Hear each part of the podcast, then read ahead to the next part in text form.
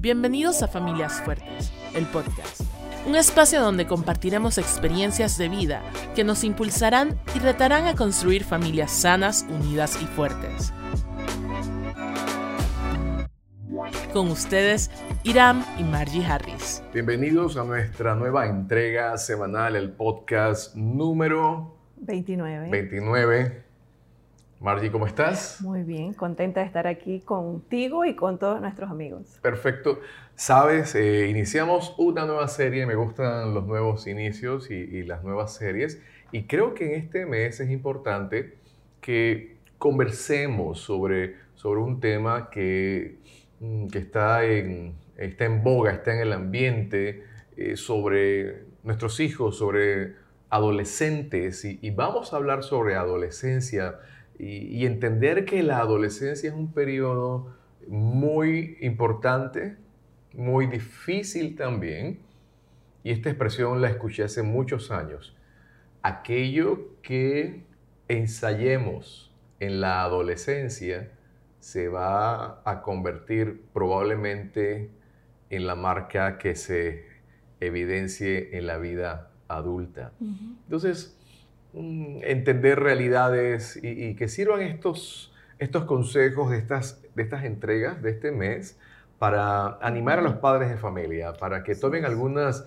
algunas herramientas, para, para que entiendan que, que, no están solos y, que es posible de pronto hacer las, los, los correctivos necesarios eh, para, para levantar la generación que, que tenemos por delante para, para, levantar. Así que e, es un tema muy, muy especial, muy importante. De hecho, todos pasamos por ahí y se nos olvida, y ese es un punto también que vamos a hablar, no olvidar que fuimos jóvenes alguna vez, hace muchos años atrás, pero qué importante es que los padres de familia puedan decir, ¿sabes qué? Voy a tomar nota porque necesito afilar algunas de mis, de mis herramientas en, la paternidad. Así que Margie, siempre es un gusto poder conversar junto aquí, junto a nuestros amigos también. Sí, sabes que, que pensaba en el tema y, y una de las cosas que, que, uno como papá, porque obviamente eh, vamos a hablar, hablar, sobre la adolescencia y nuestro rol como padres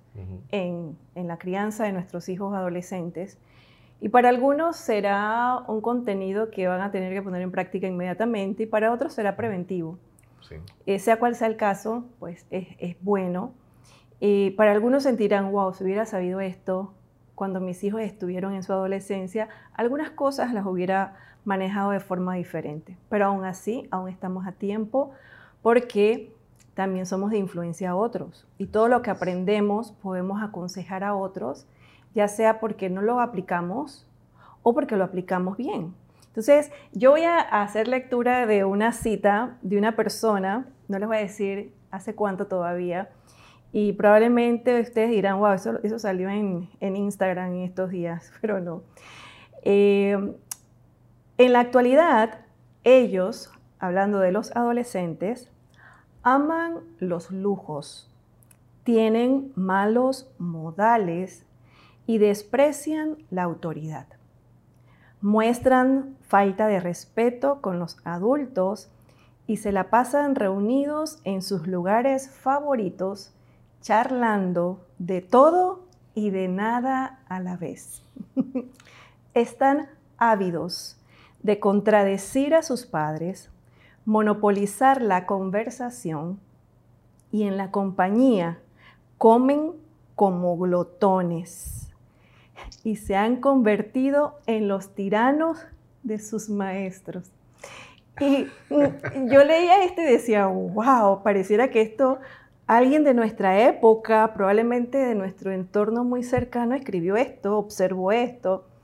Y voy a decirles quién lo escribió y cuándo. Lo escribió Sócrates hace, imagínense, 400 años antes de Cristo.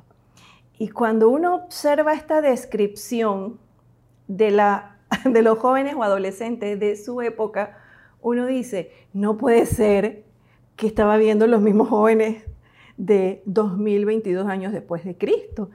Pareciera que cobra vigencia el, el proverbio no hay nada nuevo debajo del debajo sol. del sol, ¿no? El- el- el- la expresión de, Interesante. del rey Salomón. No hay nada nuevo debajo del, Del sol. sol. Y pareciera que, que todas las conductas o comportamientos eh, son cíclicas, se repiten una y otra vez.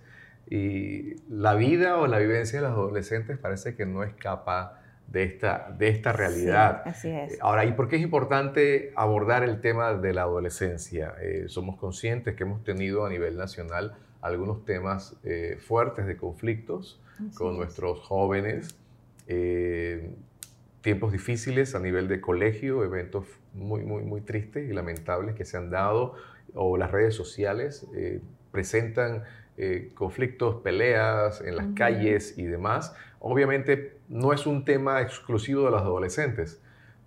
Encontramos también adultos enfrascados en los semáforos y demás, pero aquí el elemento, volvemos al elemento modelar, nosotros como adultos, nosotros como padres, tenemos una responsabilidad muy, muy importante para, para hacer los correctivos, primero nosotros, porque recuerden estamos enseñando y modelando a la generación que viene detrás de nosotros. Por eso es importante. En este mes, al final de, de- en el cierre de esta entrega, tendremos una invitada especial.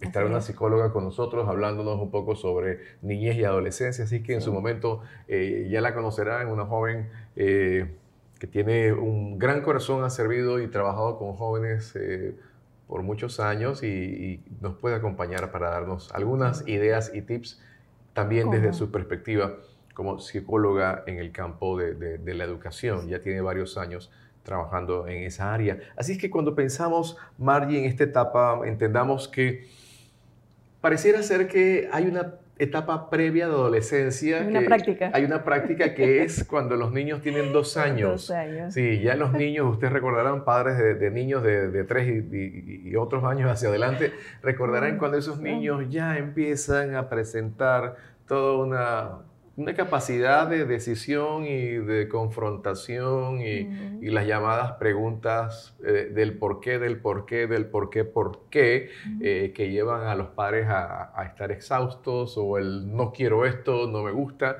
Pareciera que fuese como una adolescencia eh, previa a la, a la verdadera adolescencia, que en términos de edades comprende que desde los 13 hasta los 19 años. Esa etapa, aunque algunos dicen que se puede extender hasta 25 años, dependiendo de, de formación, cultura, dinámicas familiares. Pero ¿por qué será tan difícil esta etapa? Se habla de cambios. Así es. Y en esa etapa se viven cambios increíbles en lo emocional, lo físico, en lo espiritual inclusive. Entonces, y todo cae en ese tiempo. Sí. Eso es lo que complica la cosa. Sí.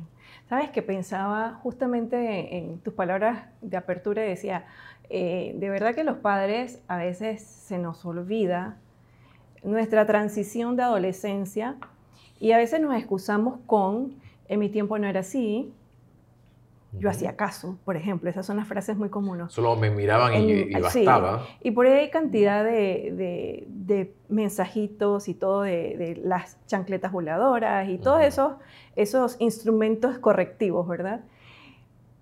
Pero resulta que, que más allá de, de eso, de eso externo que ocurre en la conducta, la adolescencia eh, es, es un- una situación interna, ¿ok? Ujú. Es una situación interna y son cambios porque es como un, es un pasadizo, es un puente que hay que transitar para llegar a la adultez. Desde la etapa de, De la, de la niñez para a la llegar a la adultez. Entonces, adulta. ¿cuán, cuán dura puede ser? Depende de cada persona. Pero hay cosas que son bastante comunes, bastante comunes. Y uno de los cambios eh, eh, se dan en la, en la parte emocional. Ujú. Y muchas veces, eh, hablando de, de- de nosotros como padres, olvidamos que pasamos por allí porque ya, somos, ya estamos maduros estables. Y minimizamos eso que está atravesando a nuestros hijos porque nos cuesta entenderlo, uno, desde ahora la posición de papá. Claro. Y número dos, porque eh, no tenemos el recurso para manejarlo. nos agota. Nos, agota, y, nuestra medida más fácil o rápida es tratar de pasar la página y no detenernos en aquello. Pero sabes que, estos cambios en algunas ocasiones se dan de forma muy intensa. No todos los adolescentes presentan con toda la, fuerza estos, estos cambios, eh, pero hay casos en donde los padres llegan a la exasperación y, queremos animarle, no pierda la calma, no, no, pierda, no pierda la esperanza de que inclusive este tiempo puede servir o para uno, para buscar la ayuda de Dios y, sobre todo para entender que son tiempos que van a pasar, no va a permanecer igual. Mencionabas algo interesante, decías sobre los cambios emocionales y uno de ellos tiene que ver con el aspecto identidad. Eh, es una, una, pregunta que se hace muy fuerte. No soy un niño, no soy un adulto. De, hecho, la palabra adolescente viene de adolescere. Eh, carezco de, de tales eh, herramientas o capacidades para ser ya considerado un adulto. No soy niño, pero me tratan como niño a veces mis padres. No soy adulto, pero me tratan como adultos y, se esperan muchas cosas de mí. Entonces, estoy como en un limbo, un limbo en cuanto a, a quién soy yo en este momento.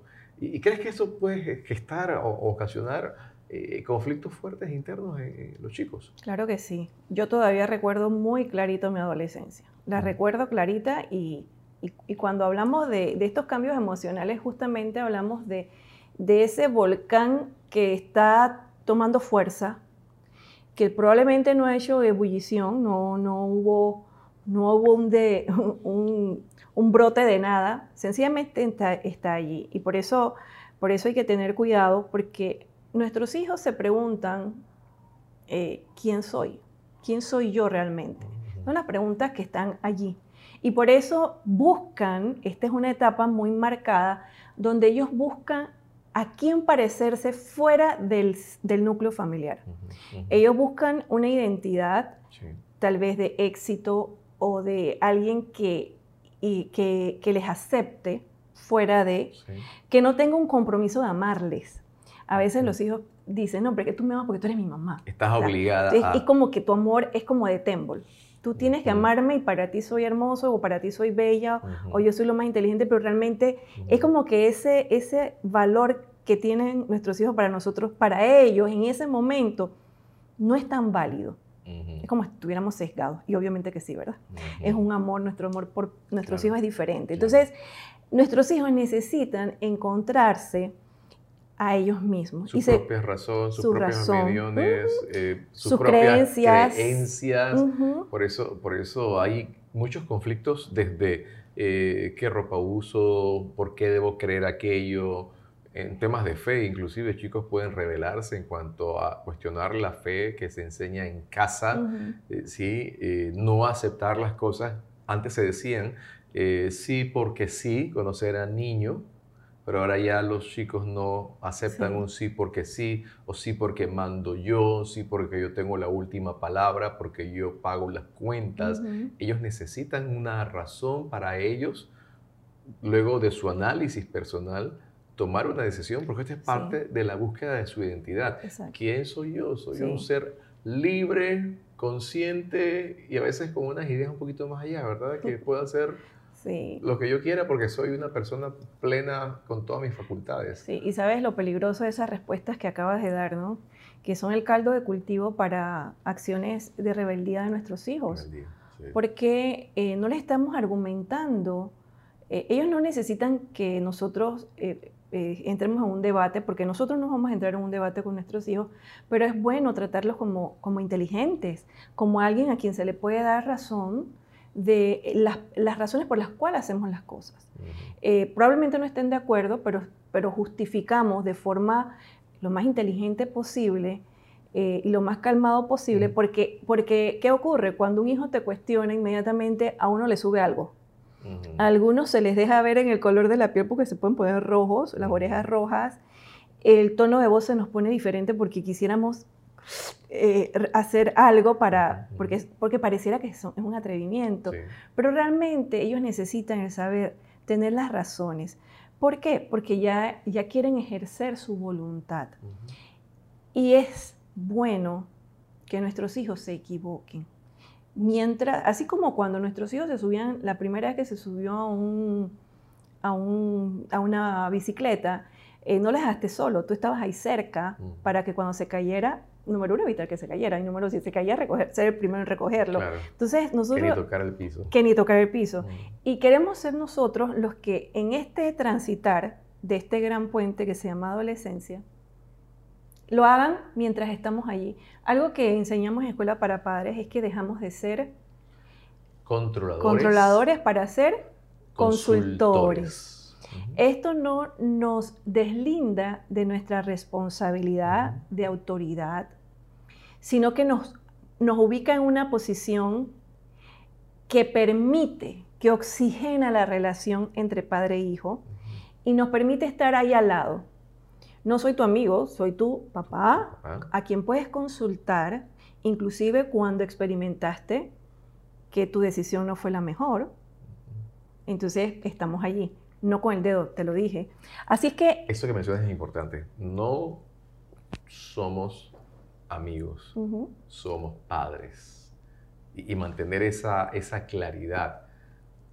Podemos ser padres que desarrollamos buenas relaciones amistosas con nuestros hijos. Ese es el ideal. Pero nunca dejamos de ser, de ser padres. Así que, primer elemento de, esta adolescencia y este transitar de la niñez a la etapa adulta, los cambios. Número uno, en, términos emocionales. hablando fuertemente de identidad. Dos, vienen los cambios sociales. En los cambios sociales encontramos esto que es muy común, donde hay como un, un traspaso de la lealtad de los padres hacia el grupo de amigos. Y esta es la etapa donde siempre digo, cuando se es niño, los padres son los héroes, pero cuando se es adolescente, los adolescentes ya piensan que los papás ya están pasados de moda. Están pasados de moda. No, no se saben las claves de la vida. ¿verdad? Ni siquiera se saben las claves de sus propios teléfonos, ¿no? entonces, dice, ya, como, y, ven a los papás y entonces empiezan a, a trasladar su lealtad al grupo de amigos, al grupo de compañeros, de gente que comparte los mismos intereses, los mismos gustos. Encontramos ese, anhelo y deseo de ser independiente, eh, ya usted va a darle un beso a su hijo, a su hija y ya en algunos casos, otros sí son, mantienen su, nivel de afectividad intacto, no importa frente a quién, pero otros dicen, no, eh, me dejas, no me dejas hasta la puerta del colegio, me voy a bajar aquí, no me acompañes, si, si vas allá no me dejes un abrazo ni un beso, ¿no? Entonces, inclusive son, son, hasta los niños se ya, ya, ya, papá, no, ya no abraces tanto, me están mirando. Y sobre todo, cuando ya están entrando en esa etapa, esa etapa de cambio social donde ya les, empieza a atraer el sexo opuesto, entonces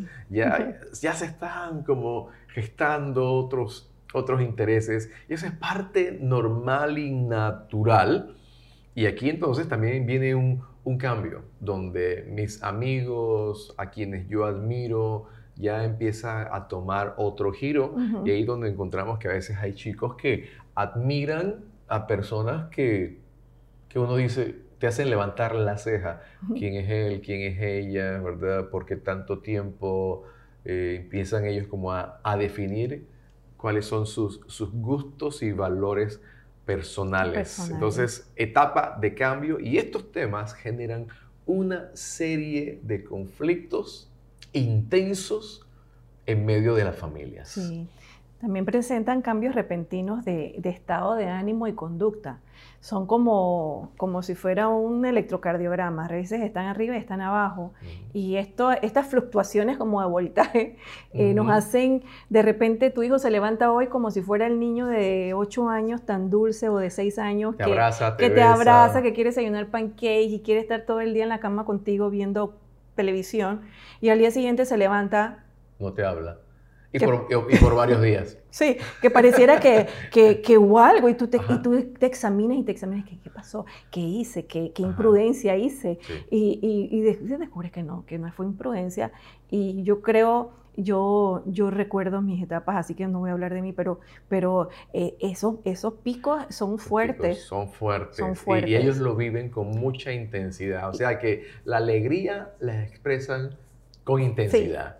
El silencio, que se note que hay silencio. sí. Y no me vas a sacar de Y no me saques de ahí. E, el enojo, o sea, con la mejor cara de enojo, le pones el tono a la voz, le pones el enfado, mmm, ¿verdad? Las palabras entrecortadas o a veces sin palabras solamente miran sí, y no dicen nada y, siguen, y siguen caminando. Entonces, papás no se desesperen, eso es parte y es normal de, de, lo que está sucediendo dentro de ellos. Yo quiero decir algo porque dentro de, dentro de ese, ese volcán que está en, en ellos, porque nosotros como padres experimentamos pues todos estos cambios y los observamos, pero si usted recuerda cuando usted era adolescente, qué, qué etapa tan hermosa, pero a la vez difícil internamente, el adolescente también sufre.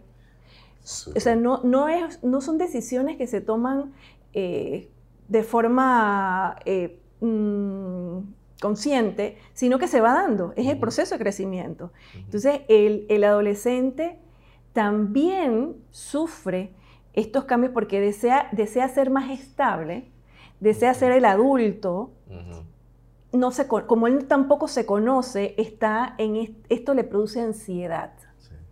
Y cuando hablábamos del, del, tema anterior, antes de llegar a la pubertad, ¿Por qué es importante conocer a los, amigos de nuestros hijos? Porque es importante saber a quienes admiran. Hay un refrán que dicen por ahí que los amigos los tienes cerca y a los enemigos más cerca. Los amigos de tus hijos no son nuestros enemigos. Los amigos de tus hijos. Los amigos de tus hijos no son tus enemigos. Pero hay que tenerlos cerca para saber qué piensan. ¿A, quién, ¿A quién está poniendo mi hijo como, una como un referente? ¿Sí?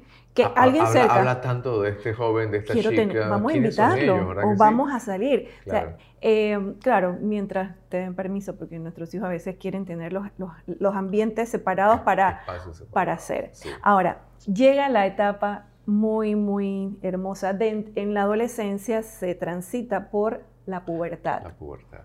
Y la pubertad, en el caso de las niñas, pues es muy esperada, eh, es una etapa muy eh, de repente leída, porque se nos da mucha información sobre los cambios físicos. Y, resulta que la pubertad no es más que esa etapa en donde una persona ya es capaz de reproducirse fisiológicamente, ¿sí? Tiene todos los componentes eh, listos para entonces procrear. Y existen eh, los cambios dramáticos a nivel del, cuerpo que pues son obvios y pues eh, siempre hablas de eso, de la diferencia de cómo eras eh, los niños. Cómo, las niñas crecen más rápido que los varones, ¿no? Su, su, periodo de desarrollo inicia antes, 12 años, hablando de... De edades. De edades. Hay casos donde se adelantan. y los varones 14 años. que a los 12 años ya la chica ya empieza eh, a, su ciclo menstrual y empiezan los cambios hormonales, la ovulación y demás, y empieza el, cambio físico, ¿verdad? Caderas se ensanchan, ya todo lo que implica el, desarrollo fisiológico y mientras tanto todavía hay un impas en el varón que todavía no se ha desarrollado y sigue igualito, o sea, llega la chica después del verano de cumple 12, gradúa de 12 en sexto grado y luego va eh, de sexto va a séptimo grado y luego entonces llega cambiada y el chico permanece exactamente igual. Bueno, y a veces hasta peor. Porque llega como con unas espinillas. Pero todavía no le sale. ah, todavía no le sale espinillas. No, todavía le sale. Bueno, sí, sí, empieza, empieza con las espinillas. Empiezan los eh, sí, hasta los 14 empieza entonces el cambio de la voz. Ya empieza como a, a, a manifestarse, ¿verdad? El, el, nuevo hombre que está en gestación. Eh, y esto genera una serie de conflictos. Y por eso siempre digo en broma y en serio, por eso las chicas siempre miran a los chicos mayores, ¿verdad que sí? En el colegio y mientras tanto tú eres el compañero y el amigo de toda la vida y no te van a mirar. Así que tú debes entender eso, papá, porque de pronto eso le crea como mucho, mucha ansiedad. Esto es una etapa de ansiedad. inclusive, bueno, yo, yo no estoy creciendo, mis, mis, compañeros de pronto son mayores en edad y, están más grandes que yo, ya tienen cara de hombre y yo todavía tengo cara de niño. A mí me pasó mucho eso porque estaba un poquito como adelantado en mi grado escolar y en función de, mi edad, yo estuve chiquito. Mi hermana, que medía unos 54, me pasaba el brazo así encima, casi hasta. ¿Hasta qué? Hasta segundo ciclo, hasta que me gradué. Pero, pero ¿sabes? Ese, esa ebullición hormonal genera conflictos. Eh, ese momento en donde mm, esa mezcla de de emociones que se presentan y, generan dilemas personales. Todo eso está sucediendo en sus hijos, en esta etapa de adolescencia. Por eso le, animamos, esto, esto va a implicar esta etapa de guiar a los hijos en la etapa de adolescencia, demanda que nosotros como padres de familia eh, estemos de continuo informados hay que conocer estos cambios fisiológicos, hay que conocer los cambios emocionales, hay que conocer las, características dentro de cada una de las e, edades eh, para estar nosotros preparados. Recuerden, nosotros debemos estar adelantados a, nuestros hijos en función de, nuestra responsabilidad. Sí. Sabes que, que pensaba en cómo nuestra sociedad puede estar hipersexualizada y nuestros jóvenes adolescentes llegan a este e, a, esta, a este torrente hormonal y que es interno y luego son expuestos a través de medios y, todo lo que se ve, no solo a través de los medios, se vive eh, en esta hipersexualización. Y por qué es tan importante que como padres no solo manejemos la parte científica, que es bueno saberlo, es necesario, sino que tomemos medida de en qué momento, en qué etapa están nuestros hijos y para, para, para tener eh, conversaciones con ellos, conversaciones a tiempo. Eh, cada familia toma sus propias decisiones en base a sus valores, en base a sus normas de vida. Y nuestros hijos deben saber que, cuáles son los no negociables. Y no estoy hablando solamente de, de estas conversaciones de, de qué hacer con tu cuerpo, sino qué hacer con tus sentimientos, cómo haces esa gestión de tus sentimientos. Tu cuerpo está listo para algo, pero no estás integralmente listo. Entonces, ¿cómo ayudarlos a que, a que todo eso que sienten, esas pasiones que pueden empezar a sentir, ese despertar, eh, no tiene que ejecutarse todo hoy? Entonces, a tener, enseñarles a tener ese autocontrol, el saber las medidas de escape ante un pensamiento, un, eh, yo se los digo en función de, qué hace un maestro con, qué difícil es ser maestro de adolescentes, eh, con 50 muchachos que están todos, tú tienes uno en casa, el maestro tiene 50 que están en esa ebullición. Y cómo, cómo manejarlos. Entonces obviamente un maestro no puede hacer eso solo, requiere del apoyo no del apoyo. Yo creo, que, yo creo que el apoyo lo dan los maestros. El apoyo lo dan los maestros. Uno es el responsable de cómo, cómo guía a su hijo en esta etapa. El saber que nuestras hijas ya no tienen cuerpos de niña, sino que tienen cuerpos ya de mujeres aún en progreso, de, están creciendo. Entonces hay que ser conscientes de cómo se visten, cómo se proyectan.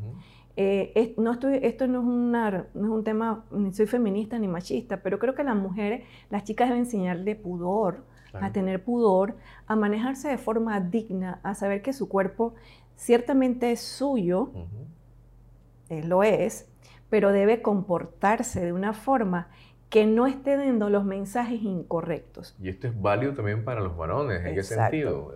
Principio de pudor vale también para el varón, el principio del respeto sobre, su, propio cuerpo. y sobre el cuerpo ajeno. O sea, deben imperar estas normas que, que van a, a, marcar, recuerden, dijimos al inicio, lo que hagamos a nivel de adolescencia y se convierta en la práctica, esto puede marcar nuestra vida como adultos. Por eso, dos casos interesantes que Sí. encontramos en, en las escrituras, en la Biblia, uno pregunta, ¿habrá eh, ejemplos de adolescentes que, que tuvieron algún tipo de comportamiento y se registra? Hay dos casos, y, y con esto vamos a estar cerrando.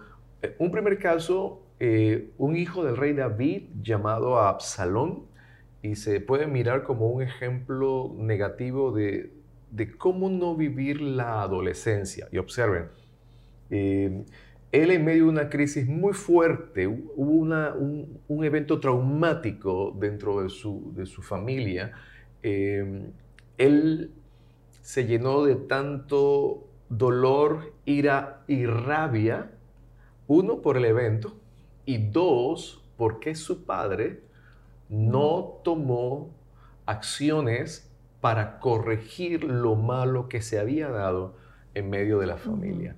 Así que esta raíz de amargura en etapa muy temprana generó en él todo un cambio en cuanto a su comportamiento, sus principios y sus valores, al punto que en su etapa adulta se levanta en contra de su propio padre, el rey David, y, y genera una rebelión en contra de la casa real, en otras palabras, en contra de su propio padre. El desenlace de esta historia es terrible. Eh, finalmente él muere. Pero aquí lo, lo que miramos es, uno, cuando hay eventos fuertes, traumáticos y de dolor en medio de la vida de un adolescente, no podemos quitar la mirada para atender esto de la forma en que se requiere atenderlo, porque de no hacerse, esto puede generar una marca que le acompañará por el resto de su vida. Así que hemos visto casos de, donde hay, hay maltrato y hay dolor en, en la esta- en las etapas de la niñez y estas no sean sanadas. Esto puede marcar la vida de una persona hasta, hasta sus edades de, de adulto y, atravesar conflictos derivados de un dolor, un trauma no resuelto. Pero también encontramos un caso positivo de un rey llamado Josías. Así es. Josías fue, fue el sucesor a la muerte de su padre. Y Josías se convirtió en el rey de Judá. Tenía solamente ocho años. Y aquí se marca una gran diferencia. Se, se dice, a pesar de lo que hizo su abuelo y su padre, él que hicieron lo malo delante de los ojos de Dios, él hizo lo recto, Correcto. lo correcto delante de los ojos de Dios. Así que él se mira como un ejemplo de una niñez llevada adecuadamente, pero a los 16 años toma una decisión. Miren, la- en la, la edad y la edad fuerte de la, adolescencia, Ajá. toma una decisión de hacer lo correcto y se levanta como un monarca excelente, trajo reformas, trajo cambios en medio, en medio de- de- del pueblo, fue amado, respetado, eh, eh, impuso valores en medio de- de- del desarrollo la, de la nación y fue recordado y considerado Como el segundo el segundo mejor, Mejor rey, rey después del rey David. de David. Fíjense dos casos interesantes.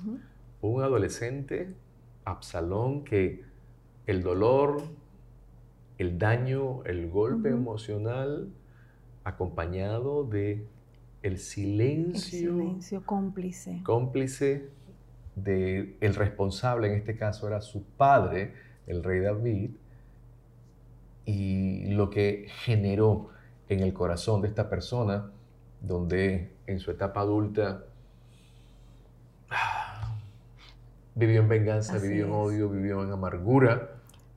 y La luego lectura, la lectura dice, la lectura eh, para aquellos que quieren, quieren darle eh, seguimiento está en 2 de Samuel capítulo 13, Ujú, la historia de, de Absalón. Absalón. Y la historia de Josías está en 2 de Crónicas capítulo 34. 34. y pudiéramos ver, pensaba yo cuando leía el ejemplo positivo de Josías. Y, y pensé, un abuelo y un papá que no hicieron lo bueno, ¿de dónde este joven obtuvo este valor? ¿Quién lo habrá sembrado? Siempre hay, cuando lean, lean, se van a dar cuenta que hubo personas a su alrededor que ejercieron influencia, que ejercieron influencia positiva. positiva. y, y, esto es rescatable porque eh, a veces, eh, incluso para los, nuestros jóvenes, que justifican a veces malas decisiones o malas acciones porque justifican en que sus padres no son buenos y por lo tanto ellos no tienen un marco de referencia para un modelo, pero, pero eso, eso es una excusa. Porque, porque siempre hay entonces modelos positivos fuera. Siempre hay alguien que sí nos puede inspirar a mirar y decir, si él pudo, yo puedo. Si él pudo, yo puedo. Y fíjate aquí, le animamos a que seamos nosotros los buenos modelos que puedan nuestros hijos mirar y seguir. Y esa es nuestra misión, es nuestra tarea. Y, le animamos a que podamos, en este tiempo, usted que está en casa con sus hijos adolescentes y están escuchando todo lo que está pasando en medio de la nación en relación a jóvenes, pandilla, violencia y, y, todo esto que está atacando fuertemente a las nuevas generaciones, que usted y yo estemos de acuerdo y, y digamos, Dios, ayúdanos para para levantar a la generación, una generación sana, según principios, conforme a lo, bueno que tú quieres hacer con nosotros.